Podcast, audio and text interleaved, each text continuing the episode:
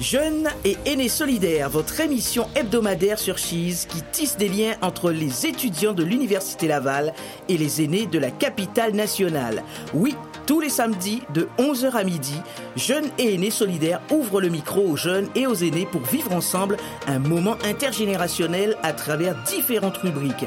Portraits, mentorat, trucs et astuces des aînés et des étudiants tous les samedis de 11h à midi.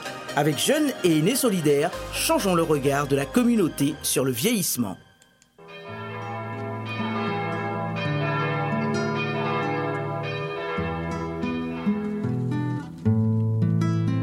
Ce n'est pas le doute qui rend fou, c'est la certitude. Nous devons apprendre à vivre ensemble comme des frères, sinon nous allons mourir tous ensemble comme des idiots. Son de cloche tous les jeudis de 10h à 11h sur les ondes de Chise 94.3 avec Augustin Becci.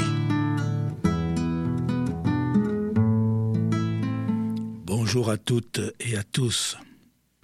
Nous sommes aujourd'hui le jeudi 11 mai 2023 à notre émission hebdomadaire Son de cloche. Nous nous excusons pour notre voix qui mue un petit peu à cause des changements de température. Aujourd'hui, notre émission se consacre à Nietzsche, un philosophe qu'on croit connaître et qui demeure pourtant à bien des égards tellement inconnu, avec quelques bonnes feuilles de l'excellent auteur Martin Stephens. Commençons avec les mauvaises pensées de Nietzsche. La critique du concept. Friedrich Nietzsche 1844 à 1900 est-il un philosophe? Nietzsche a la critique féroce. Sa plume acérée n'épargne aucun de ses prédécesseurs. Nietzsche, selon son expression pratique, la philosophie à coups de marteau. Et il n'y a pas un seul grand penseur que ses coups laissent indemnes. Mais il n'y a pas ici de quoi refuser à Nietzsche le titre de philosophe. Plus d'un philosophe a balayé l'histoire de la philosophie comme étant l'histoire d'une erreur qu'il venait enfin corriger. La politique est constitutive, la polémique est constitutive de la philosophie elle-même, née du combat mené par Socrate et Platon contre les sophistes d'Athènes. Plus gênant et en revanche, le fait que Nietzsche s'attaque non pas tant aux philosophes qui l'ont précédé qu'à la philosophie elle-même. Nietzsche formule notamment une critique radicale de ce qu'on nomme en philosophie le concept. Or, n'est-ce pas là s'exclure soi-même de la philosophie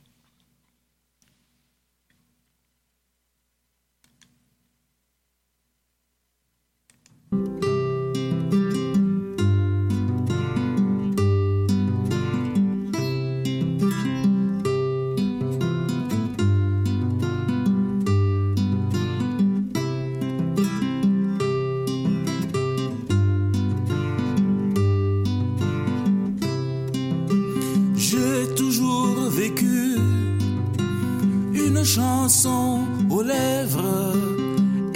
c'est en chantant que je dirai mon testament.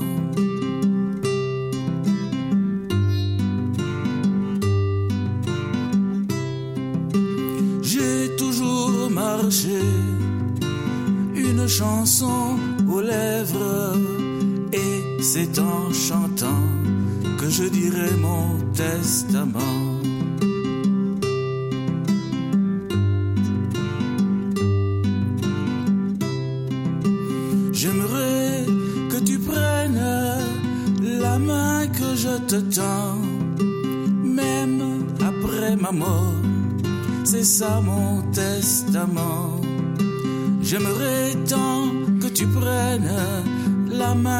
Je te tends, même après ma mort. C'est ça mon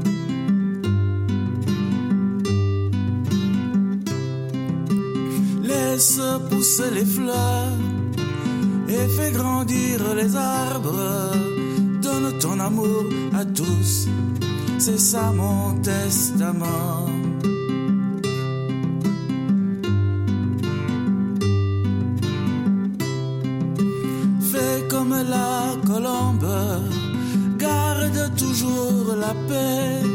Prends le rameau d'olivier en guise d'étendard. Prends le rameau d'olivier en guise d'étendard.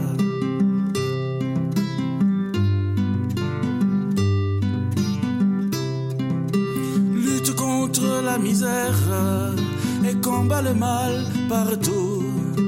Donne le meilleur de toi, c'est ça mon testament. Donne le meilleur de toi, c'est ça mon testament. Aujourd'hui que j'ai vécu et que je dois m'en aller, comme tout le monde, je dois faire, je dois dire mon testament.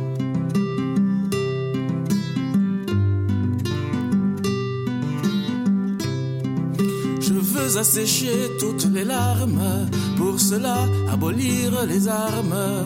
Oui, je préfère rêver au lieu de désespérer.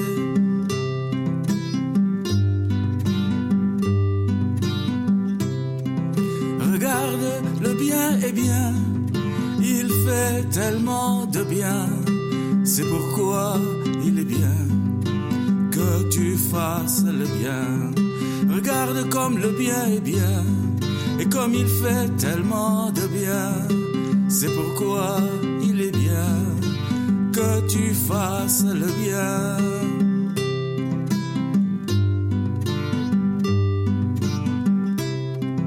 Je voudrais que mon chant, comme celui des anges, porte l'amour divin dans tous les cœurs humains. Je voudrais que mon chant, comme celui des anges, dise l'amour de Dieu dans tous les cœurs humains. J'ai toujours marché une chanson aux lèvres et c'est en chantant que je dirai mon testament. Oui, c'est en chantant que je dirai mon testament. C'est en chantant que je dirai mon testament. Et c'est en chantant que je dirai mon testament. Augustin Becci, Testament. Le concept ou l'essence des choses. On peut classer les différentes activités humaines en fonction des outils dont elles se servent. L'outil du philosophe, c'est le concept. Tout philosophe est en effet l'héritier de Platon. Or, l'enjeu de la démarche platonicienne est d'offrir à l'intelligence humaine des objets de pensée, ce que nous appellerons les concepts, qui est une nécessité interne telle qu'aucun entendement, même le plus corrompu, ne puisse trouver à y redire. La rencontre de Platon avec la mathématique pythagoricienne fut pour lui une révélation. Le concept de cercle est l'ensemble des points équidistants d'un point donné. Cette définition emporte l'adhésion de tout être pensant, quoi qu'il en soit de ses passions, de ses humeurs ou de ses convictions. Le concept mathématique, de par la rigueur de sa définition, oppose à l'esprit humain une résistance inflexible. Il s'impose à l'homme en dépit de son indéracinable mauvaise foi. Le pari de Platon était donc celui-là. Trouver, pour chacune des réalités qui font la vie de l'homme, la justice, l'amour, le courage, des définitions ayant un degré de nécessité interne telle qu'elle s'imposerait d'elle-même à l'esprit humain pour peu seulement qu'il y soit attentif. Donner aux choses qui peuplent notre quotidien la clarté qu'ont les concepts mathématiques, voilà qui, pour Platon, serait d'un grand secours pour l'homme. Car la confusion des affaires humaines vient de ce que, ne disposant pas de concepts précis pour nommer les choses, l'homme vit dans un monde mou, malléable à souhait, livré aux caprices des uns et à la manipulation des autres. Les spécialistes en communication de la cité athénienne, qu'on appelait les sophistes, avaient tout loisir de manipuler les hommes en manipulant les mots. Contre cela, Platon a tenté, pour chaque chose, d'en construire le concept, autrement dit, de déterminer quelle est son essence. L'essence d'une chose, c'est l'ensemble des caractères qui lui appartiennent de façon nécessaire, qui ne peuvent pas ne pas lui appartenir. Par exemple, l'essence d'un marteau est son utilité, son utilité, pourrions-nous dire, c'est-à-dire sa fonction de percussion. Qu'il soit maillet ou marteau-piqueur, la pièce d'un piano ou l'instrument du juge pour imposer le silence, l'outil de l'accordeur ou celui du commissaire-priseur. Le marteau est en son essence outil de percussion. Un marteau qui ne présenterait pas ce caractère ne serait tout simplement pas un marteau. En revanche, que le marteau soit bleu ou rouge, cela est, nous dit Platon, accidentel, l'accident désignant ce qui appartient à une chose de façon contingente. Est contingent ce qui peut ne pas être, contingent s'oppose à nécessaire, qui désigne ce qui ne peut pas ne pas être. La détermination de l'essence d'une chose, c'est-à-dire la construction de son concept, nous permet de distinguer cette chose de ce qu'elle n'est pas. Ainsi, définir le bonheur comme étant nécessairement, selon son essence, un sentiment de plénitude durable nous permet de le distinguer du plaisir, qui est certes une sensation de plénitude produite par la satisfaction d'un manque, mais qui, au contraire du bonheur, ne s'inscrit pas dans la durée. Aussi comprend-on qu'il y a des plaisirs tristes. Cet exercice de la détermination de l'essence d'une chose, sous son apparente banalité, peut se révéler d'une grande valeur il en va de l'analyse conceptuelle comme de l'analyse d'un aliment. En décomposant une idée en ses éléments les plus simples, en distinguant parmi ces éléments ceux qui relèvent de l'essence d'une chose et ceux qui ne lui appartiennent et ceux qui lui appartiennent de façon accidentelle, le philosophe acquiert le recul critique à la faveur duquel il cesse d'avaler n'importe quoi. Prenons par exemple cette phrase anodine répétée à l'envi sur nos chaînes de télévision et de radio. Le moral des Français se dégrade. La consommation des ménages a diminué. À quoi Platon aurait réagi en demandant Qu'est-ce que le bonheur? Qu'est-ce qui fait l'essence du bonheur? C'est-à-dire, pour ce qui nous concerne, est-il certain que la consommation appartienne à l'essence du bonheur? Doit-on inclure la consommation dans le concept du bonheur de la même façon qu'on doit inclure dans le concept de droite d'être le chemin le plus court entre deux? Entre deux points. S'il nous est arrivé un jour de consommer d'autant plus que nous étions plus malheureux. Alors la consommation appartient au bonheur de façon accidentelle et non pas essentielle. Elle, en est un élément contingent et non pas nécessaire. La phrase Le moral des Français se dégrade, la consommation par ménage a diminué est donc idéologiquement orientée. Chaque dialogue platonicien est la saisie dynamique, gagnée sur les passions des interlocuteurs de l'essence d'une chose. Sinon nommée, sitôt nommée avec précision, sitôt pensée selon son concept, la chose est arrachée des mains habiles de ceux qui la configuraient selon leur intérêt propre. La chose est alors rendue à l'ordre des choses. C'est pourquoi le philosophe, selon Platon, a pour modèle le bon boucher, lequel découpe l'objet de son travail non pas au hasard, distribuant selon son humeur ses coups de hachoir, mais en prenant soin de respecter ses articulations. De la même façon, philosopher consiste à conquérir, sur la confusion de notre esprit, la conception claire d'une chose. C'est donc découper la réalité selon ses articulations. C'est distinguer le plaisir du bonheur.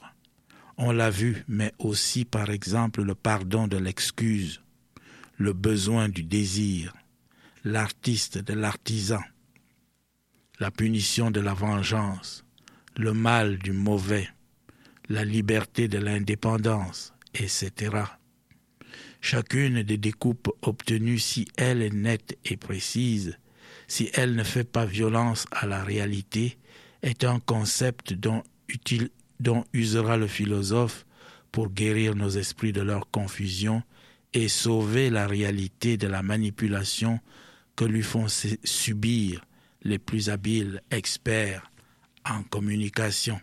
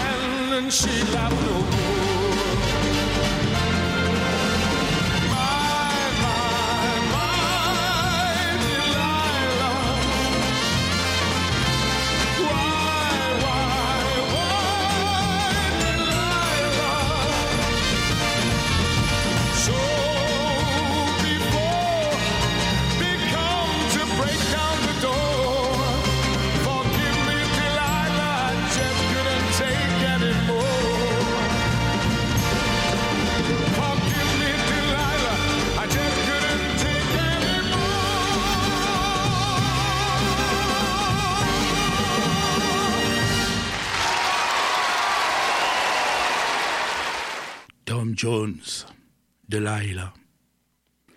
La violence cachée du concept. Or, Nietzsche ne se reconnaît pas du tout dans cette entreprise pourtant proprement philosophique, car pour lui le concept est en lui-même une violence faite à la réalité qu'il découpe. Violence que raconte l'étymologie allemande du mot concept. Der Begriff vient de begreifen, qui veut dire comme concipio en latin, qui a donné le concept en français saisir. Avec cette idée que le latin passe sagement sous silence de prendre entre ses griffes, be, griffe. Conceptualiser, ce n'est pas, comme le croit Platon, refléter innocemment la réalité en la découpant selon ses articulations. Conceptualiser, c'est au contraire, nous dira Nietzsche, faire violence à la réalité, la configurer selon nos besoins et nos appétits. Car conceptualiser, c'est d'abord donner aux choses un ordre qu'elles n'ont pas en elles-mêmes, un ordre humain, trop humain, reflétant moins la réalité que la volonté humaine d'ordonner toute chose à soi. Autrement dit, il n'y a pas, selon Nietzsche, d'ordre des choses. L'ordre des choses est une invention du philosophe, c'est son genre de manipulation propre, sa façon à lui d'être sophiste. Contrairement à ce que pense Platon, il n'y a donc pas d'un côté le sophiste qui manipule les mots pour manipuler les hommes, et de l'autre le philosophe qui parle avec justesse pour rendre justice à la réalité et ouvrir l'homme à la connaissance, car L'hommage n'est pas rendu à la réalité quand, pour la rendre moins étrangère à l'homme, on injecte en elle un ordre que, en elle-même, elle, n'a pas. Or, selon Nietzsche, c'est précisément ce que fait le philosophe. Ce qui est simplement un autre genre de violence qu'on fait subir à la vérité, une violence qui, contrairement à la manipulation sophistique, s'ignore elle-même et veut se faire passer pour un hommage. Nietzsche écrit en effet La philosophie crée toujours le monde à son image. Elle ne peut pas faire autrement. La philosophie est cet instinct tyrannique lui-même, la volonté de puissance sous sa forme la plus spirituelle, l'ambition de créer le monde. Là donc où Platon invite à saisir une réalité qui se tient disponible en son ordre, Nietzsche prévient Il n'y a d'ordre que créer, qu'insuffler de la force dans les choses. Le monde ne se laisse pas découper selon les articulations que l'homme projette sur lui. Le concept n'est l'outil que d'une simplification de la réalité car la réalité est en elle-même chaotique, perpétuellement en devenir, infiniment complexe et donc au final retorse à l'intelligence de l'homme. Si seulement le philosophe prenait conscience du travail de falsification de la réalité qu'il opère, il comprendrait alors que ce monde simplifié, conceptualisable, est sa création et non pas la réalité. Il prendrait par là conscience de son propre pouvoir de création.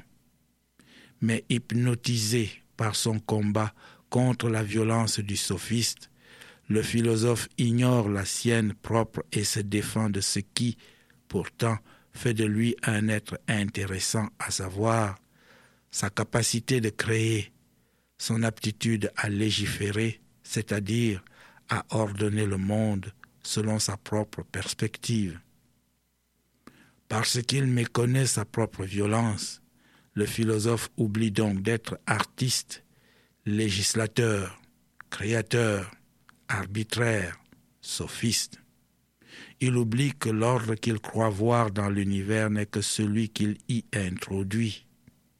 C'est pourquoi il ne prend jamais entre ses griffes ramollies, par tant de précautions, que de petites réalités des oiseaux là de voler. Et selon Nietzsche, la philosophie n'a jamais été rien d'autre qu'un cimetière. Tout ce que les philosophes ont manié depuis des millénaires, ce n'était que des idées momies. Rien de réel n'est sorti vivant de leurs mains.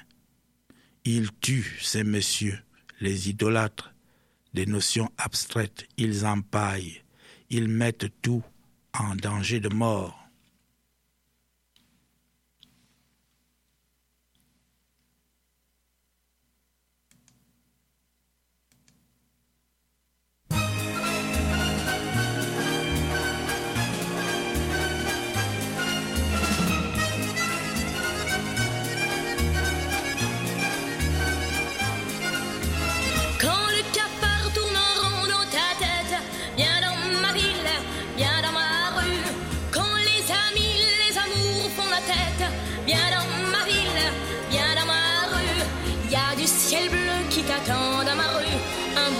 Soleil par-dessus. Ça donne un air de fête tous les jours à ma rue. Quand ça va mal, quand ton cœur fait naufrage, viens dans ma ville, viens dans ma rue. Qui sait peut-être un jour tu trouveras dans ma rue un amour fait pour toi. Y a des chansons et du linge aux fenêtres,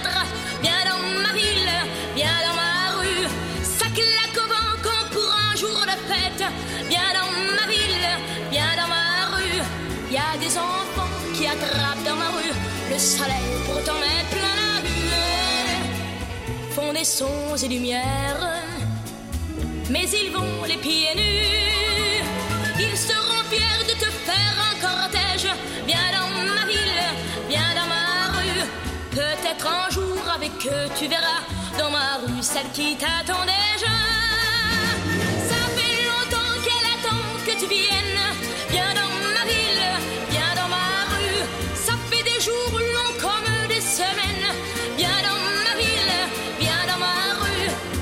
Cette fille, comme une enfant perdue, elle t'aime chaque jour un peu plus, mais elle pleure à sa fenêtre quand on danse dans la rue.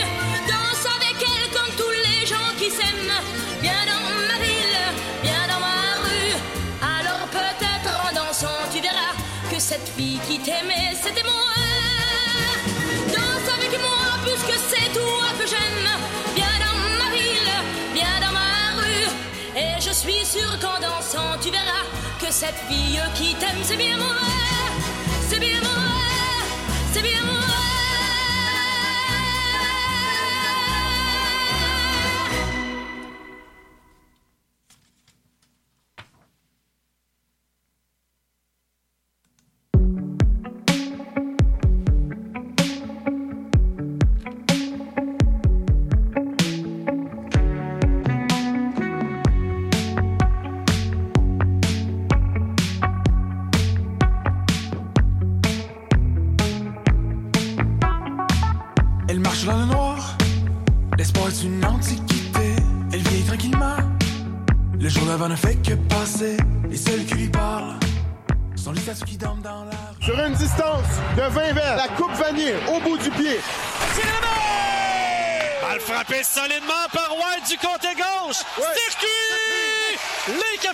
Qui reprennent les devants. Pour ton sport local, écoute Chiz 94.3. Tu dévores les journaux, tu te régales de politique, tu salives lorsqu'on te parle d'actualité. Les affamés, c'est l'émission pour toi. L'actualité décortiquée de façon simple, intéressante et surtout appétissante. On s'attaque aux dossiers les plus complexes dans l'actualité pour t'aider à y voir plus clair. Tout ça dans la bonne humeur. Les affamés, c'est ta source d'information et divertissement par excellence de midi à 13h sur les ondes de Chiz 94.3. C'est dimanche soir, vous vous sentez un peu maussade, vous auriez besoin d'un divertissement, un petit retour dans le passé, d'être témoin d'une complicité magique entre deux animatrices qui sont aussi amies et cousines. Ben, je vous suggère fortement d'écouter l'émission culturelle et anecdotique 10 entre nous. À travers des thématiques variées, on vous fait part de nos expériences personnelles et communes, de nos meilleurs souvenirs de jeunesse, en s'appuyant chaque fois sur la musique, le cinéma et la littérature. À 10 entre nous, la nostalgie coule à flot et ça se passe un dimanche sur deux à 20h sur les ondes de Chiz 94.3. Vous avez toujours rêvé de lancer votre propre entreprise? Le Défi 48 est la compétition entrepreneuriale pan-québécoise qui vous permettra de réaliser votre rêve en seulement 48 heures avec un seul dollar en poche. Le 3 et 4 juin prochain, le Défi 48 débarque à Québec. C'est l'occasion idéale pour rencontrer d'autres passionnés d'entrepreneuriat et développer votre réseau de contacts. Vous pourrez également bénéficier de conseils d'experts et gagner une part des 48 000 offerts en prix et bourse. Inscrivez-vous dès maintenant sur défi48.com et vivez une expérience entrepreneuriale unique en son genre. Alors, prêt à relever le défi? L'art des histoires une émission de radio type culturel à plusieurs segments incluant discussions, analyses, invités, interviews et défis de la semaine. Venez nous retrouver en ondes tous les mardis à 10h sur Cheese 94.3 avec Cédric et moi-même, Louis-David Gingras. Un réel délice. Dans le cadre du 39e Festival international de musique actuelle de Victoriaville, Chiz 94.3 est fier de présenter, en collaboration avec CSM 89.3, le concert rock et post-punk du groupe italien Buñuel. C'est un rendez-vous le samedi 20 mai minuit à Victo. Pour plus d'informations, visitez le fimave.qc.ca.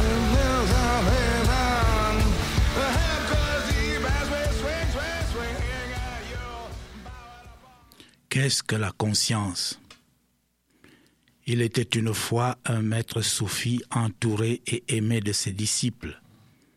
Parmi eux, le plus jeune recevait l'admiration du maître, ce qui ne manquait pas d'irriter les autres disciples qui commençaient à devenir jaloux. Le maître s'en aperçut. Un matin, il rassembla tout le monde autour de lui et dit, J'ai pour chacun d'entre vous un oiseau. Je vous demande aujourd'hui simplement ceci.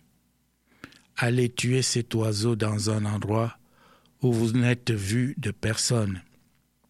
Puis nous nous retrouverons ce soir dès le soleil couché. Les disciples se réjouirent d'un tel exercice, sans doute si simple pour que chacun pût redevenir l'égal de l'autre, sans qu'il n'y eût plus le moindre sujet de jalousie. Certains pourtant firent du zèle. Si l'un tua l'oiseau sous sa tunique à peine sorti de la mosquée, un autre marcha la moitié du jour dans le désert, tua l'oiseau, puis revint pour être là aux premières heures du soir tombé. Un troisième creusa un immense trou, voulant par là prouver son obéissance. Le soir enfin venu, tous présentèrent au maître le petit oiseau qui gisait mort dans le creux de leurs mains. Tous, sauf un, le plus jeune qui était aussi le préféré du maître. Ce dernier se mit en colère. Comment donc tu vas à l'encontre de la première de toutes les vertus celle qui a donné à notre religion son nom. À quoi le jeune disciple répondit, Maître, j'ai bien cherché un endroit où je n'étais vu de personne, mais Allah est partout. Le maître porta son regard vers les autres disciples et leur dit, plein de sollicitude, Vous voyez maintenant pourquoi il mérite toute mon admiration. Ce conte, derrière sa portée religieuse et morale, dit bien la condition de l'homme conscient. Être conscient, c'est savoir ce que l'on fait au moment où on le fait. La conscience redouble donc l'expérience que l'on a du monde. Depuis ce matin, chacun de nous respire. En être conscient, c'est non seulement respirer, mais savoir que nous respirons. Dans le conte, les disciples tuent l'oiseau en cachette, certes, mais puisqu'ils sont conscients de ce qu'ils font, eux-mêmes savent qu'ils le tuent. Il n'y a donc nul endroit où l'on est seul au monde, puisque l'on est toujours à soi-même son propre témoin.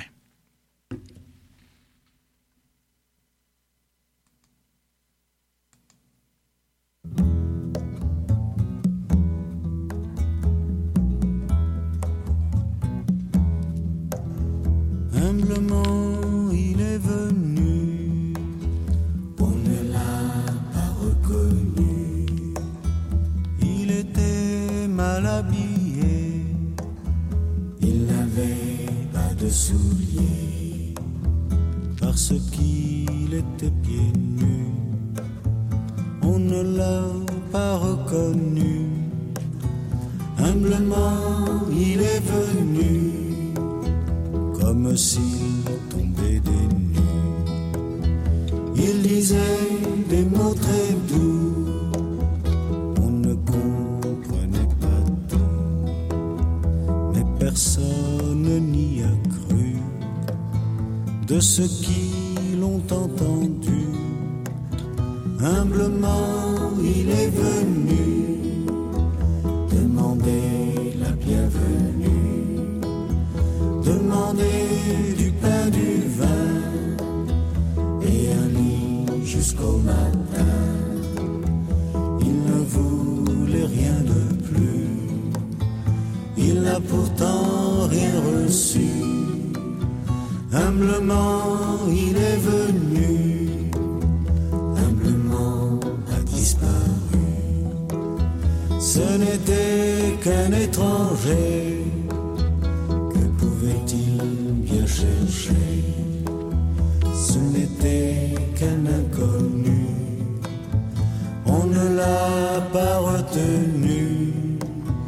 Ça fait deux mille ans ou plus, il n'est jamais revenu. Mais on s'en souvient pourtant, et tout le monde l'attend. Les filles recevoir se font belles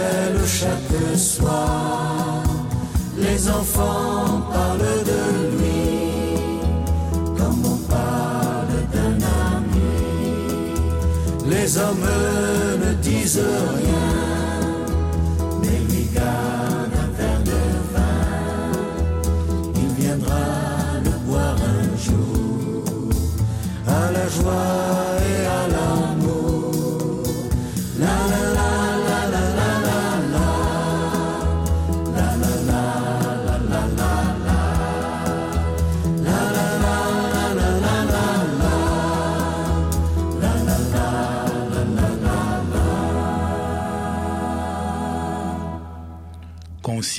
Et instinct.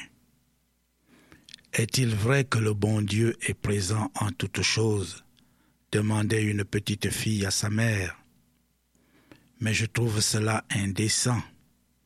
Voilà la morale que Nietzsche tirerait du conte que nous venons de partager. Car le juge, pour intérieur qu'il soit, n'en est pas moins intrusif. La conscience réflexive fait de l'homme l'être qui perpétuellement s'observe, se met à distance, répond de soi, rougit de soi. Ce qui est définitivement perdu avec l'apparition de la conscience, c'est l'innocence, la spontanéité, l'efficacité brute et précise de l'action instinctive, la division intérieure de l'homme en action, celui qui agit, et acteur, celui qui sait qu'il agit, se double d'une division de l'énergie. Voyez comme il est difficile de voyager à deux dans une grande ville touristique qu'on visite pour la première fois. Nous allons manger ici ou bien là. C'est comme tu veux. Non, c'est toi qui choisis. Ah bon? Ici, tu es sûr La conscience rend toute chose compliquée. L'action qui en émane n'est plus indivise, spontanée, brute. Elle émerge du dilemme, de l'hésitation, puis dégénère en regret, puis en remords.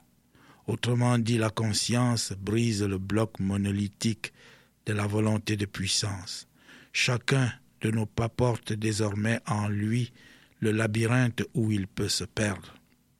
Chacun de nos actes se conjugue au conditionnel. Aurais-je dû faire ceci? Faudrait-il que j'annule? Etc. L'instinct était un savoir bien plus sûr, un savoir remarquable même.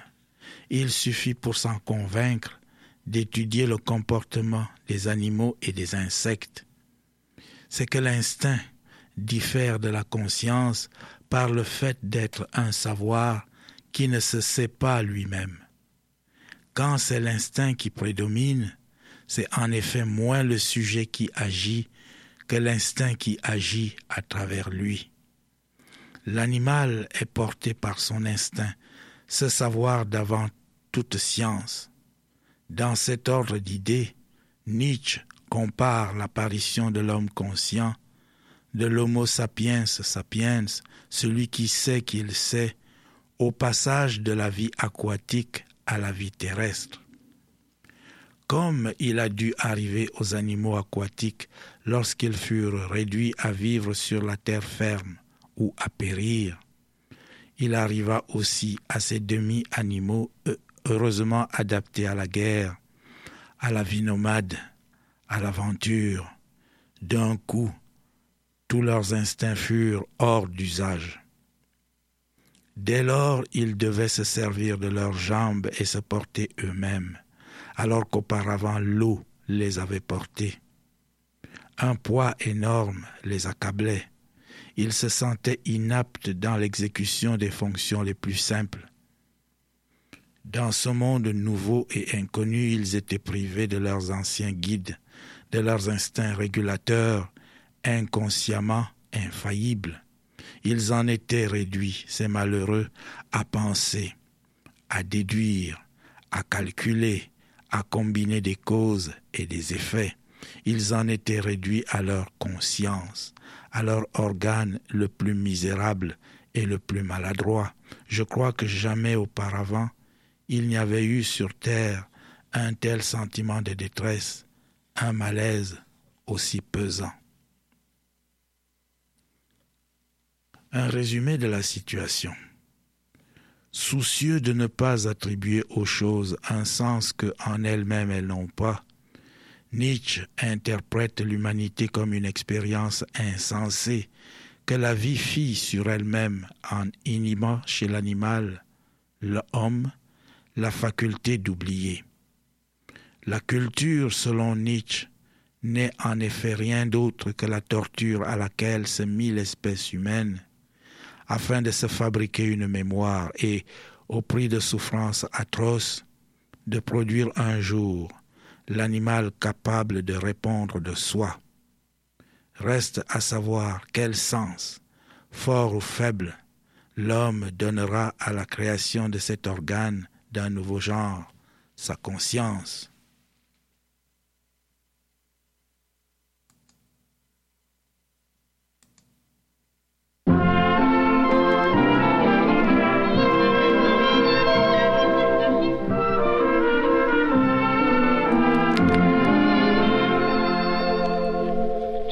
Que 16 ans et faut voir comme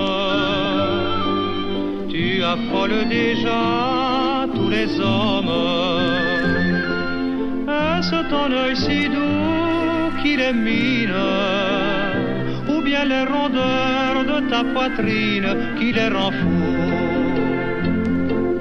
Oh tch, écoute l'amour t'appelle Pourquoi dire non maintenant? Ah, ah, faut profiter quand il est temps. Ah, plus tard quand tu seras vieille, tch, tu diras baissant l'oreille, tch, si j'avais su dans ce temps-là. Ah, oh, ma belle Catarinetta. Pourquoi donc te montrer si rebelle? L'amour c'est une chose éternelle. Demande-le crois-moi à ta mère. Elle l'a chanté avec ton père bien avant toi. Oh, Catarinetta bella, écoute l'amour t'appelle. Maintenant? Ah, ah, faut profiter quand il est temps. Ah, plus tard quand tu seras vieille, tu diras baissant l'oreille, si j'avais su dans ce temps-là. Ah, ma belle Catarinetta. Plus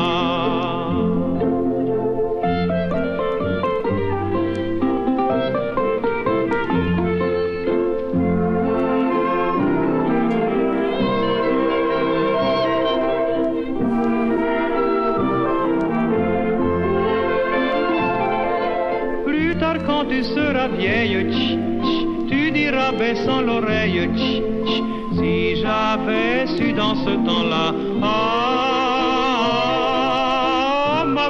Catarinetta.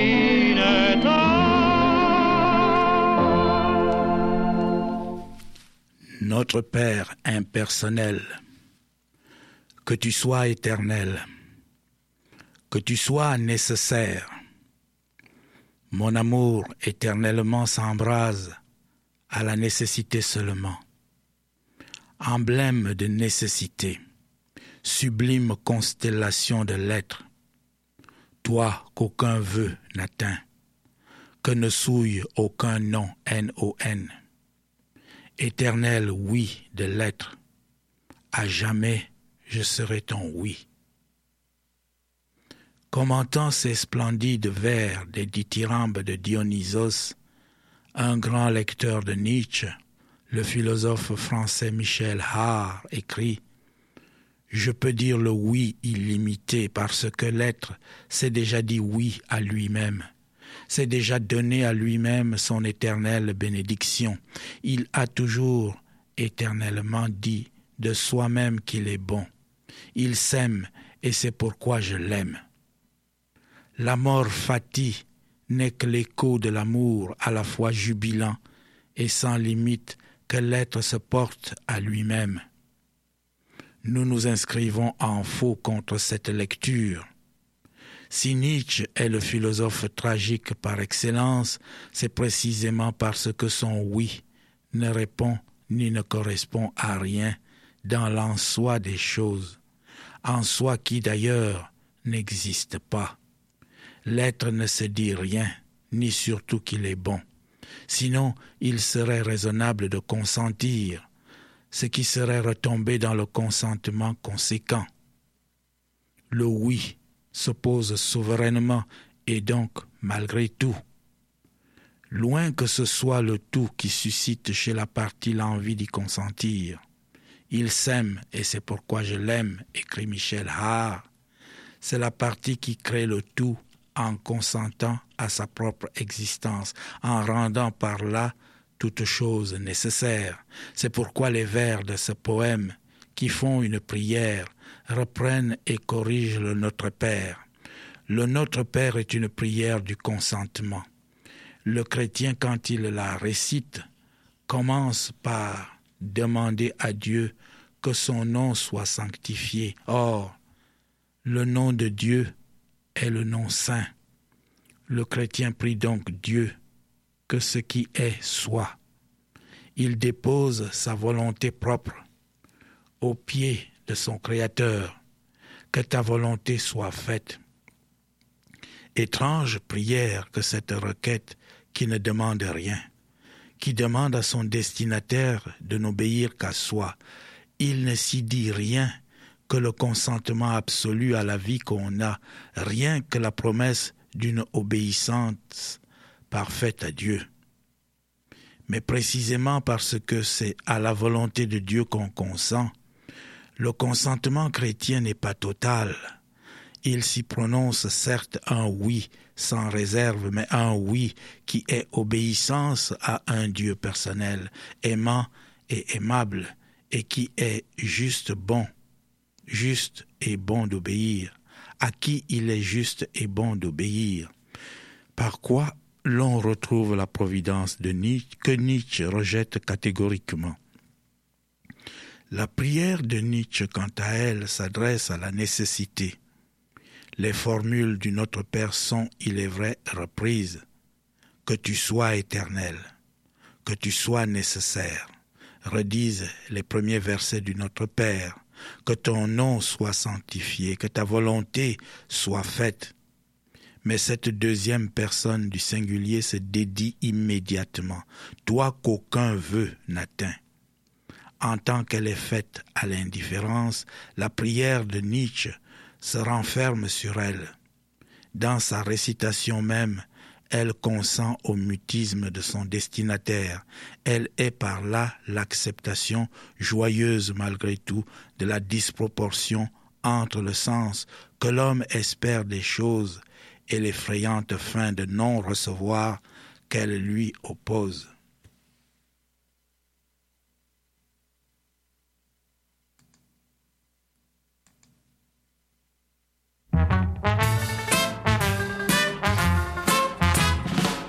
Avez-vous vu un barbu sans barbe? Avez-vous vu un poilu sans poil?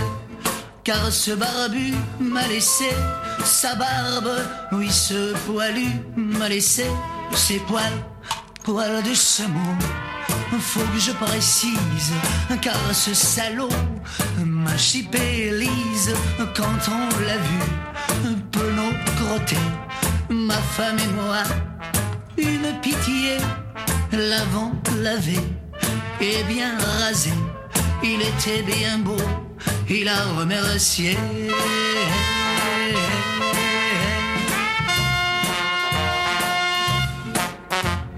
Comme trois amis, on s'est mis à table, repas sans fin. Il avait faim, pauvre diable, il a raconté qu'il a tout raté. C'était touchant de le voir pleurer. L'avons bien plein, réconforté. L'avons mis couché et bien bordé.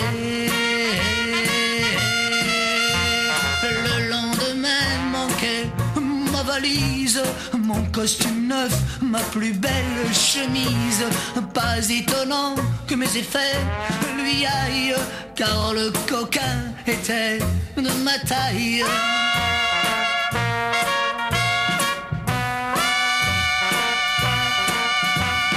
Mais près de moi, il n'y avait plus ma lise. Elle a pas voulu lâcher la valise. Quelle infamie! C'est renversant, la pauvre fille m'appelle sûrement. Il est parti, ma valise à la main. Mais ce qui est pire, ma lise à l'autre main. L'avez-vous vu, ma valise à la main? L'avez-vous vu, ma lise à l'autre main?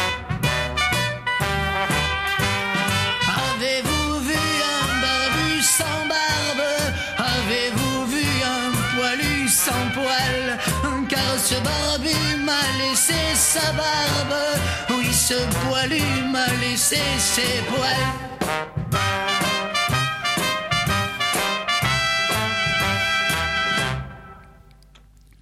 Merci à Adamo le barbu sans barbe.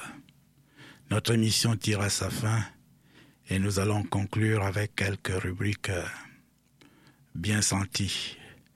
Le bon sens tragique, l'humour. Il y a une folie tragique, un orgueil dont la force n'est pas de vaincre mais d'être vaincu, d'autant plus brisé qu'on aura jeté de plus grandes forces contre le destin. Mais il y a aussi un bon sens tragique car consentir à ce que les choses soient, c'est cesser toute lutte inutile contre elles. C'est donc libérer pour l'avenir l'énergie qu'on mettait dans de vaines révoltes. Consentir, c'est aussi paradoxalement passer à autre chose, c'est faire avec, comme l'on dit.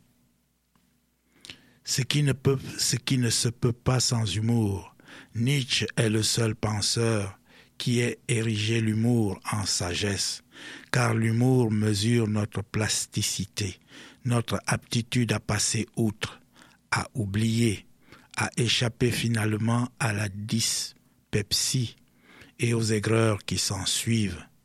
L'humour nous fait danseuses là où nous risquerions de devenir chevaliers, empêtrés dans notre carapace. Il est la souplesse devant le désespoir. L'attitude à prendre face à l'absurdité de l'existence n'est pas nécessairement ce pathos angoissé que la philosophie du XXe siècle appréciait tant. La vie, idiote dans son indifférence, nous rend ridicules plutôt que pitoyables. Les dieux, nous dit Nietzsche, doivent bien rire, car ils regardent du haut de leur Olympe les mouches que nous sommes rivaliser entre elles pour obtenir la meilleure part du festin préféré de ce genre d'insectes. C'est là le plaisir de la distance. Le rire est, selon le mot de Nietzsche, le vice olympien. On pourrait classer les philosophes d'après la qualité de leur rire, car c'est par lui que se mesure la hauteur de leur vue. Bon jeudi et à jeudi prochain.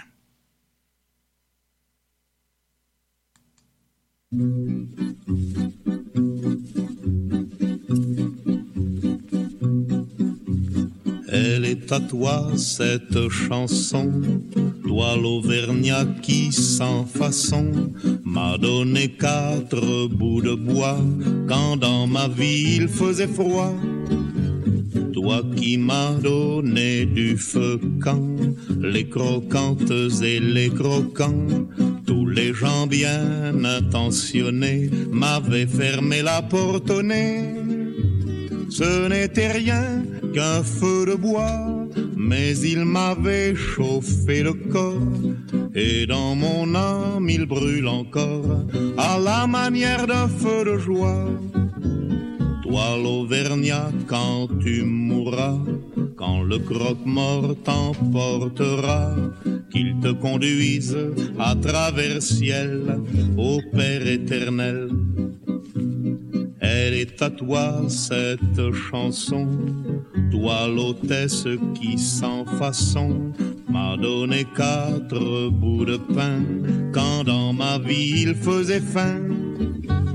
Toi qui m'ouvris ta huche quand les croquantes et les croquants, tous les gens bien intentionnés s'amusaient à me voir jeûner. Ce n'était rien qu'un peu de pain, mais il m'avait chauffé le corps, et dans mon âme il brûle encore, à la manière d'un grand festin. Toi l'hôtesse quand tu mourras, quand le croque-mort t'emportera, qu'il te conduise à travers ciel au Père éternel. Elle est à toi cette chanson, toi l'étranger qui sans façon d'un air malheureux m'a souri lorsque les gendarmes m'ont pris. Toi qui n'as pas applaudi quand les croquantes et les croquants, les gens bien intentionnés.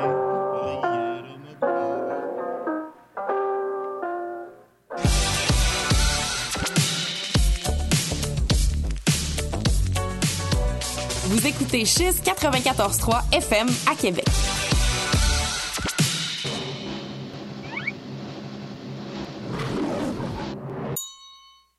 Cinéma, showbiz, les nouvelles internationales et surtout la bonne musique tropicale. Samedi, dimanche, 13h, Radio Futura 94.3 FM, Québec, Canada. Partout au monde, www.cheese.ca. Digan lo que digan, somos la número uno.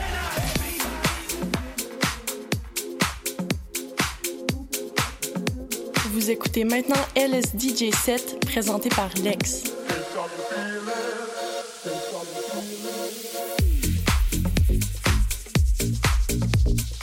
explorons ensemble la musique électronique dans un DJ set d'une heure en continu. Retrouvons-nous tous les derniers dimanches du mois sur les ondes de Chiz 94.3 FM.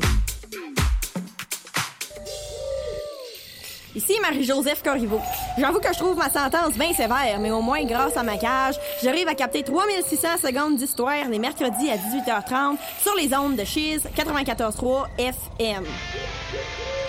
Ceci s'adresse à tous les amateurs de punk rock, de hardcore et de ska. Depuis 2004, Punk Détente vous diffuse le meilleur de la musique d'hier à aujourd'hui. Au menu, des entrevues avec nos bands de la scène locale, les nouvelles punk rock, la liste des concerts à venir, mais surtout, vos demandes spéciales. Le tout livré directement dans vos oreilles par une animatrice complètement passionnée.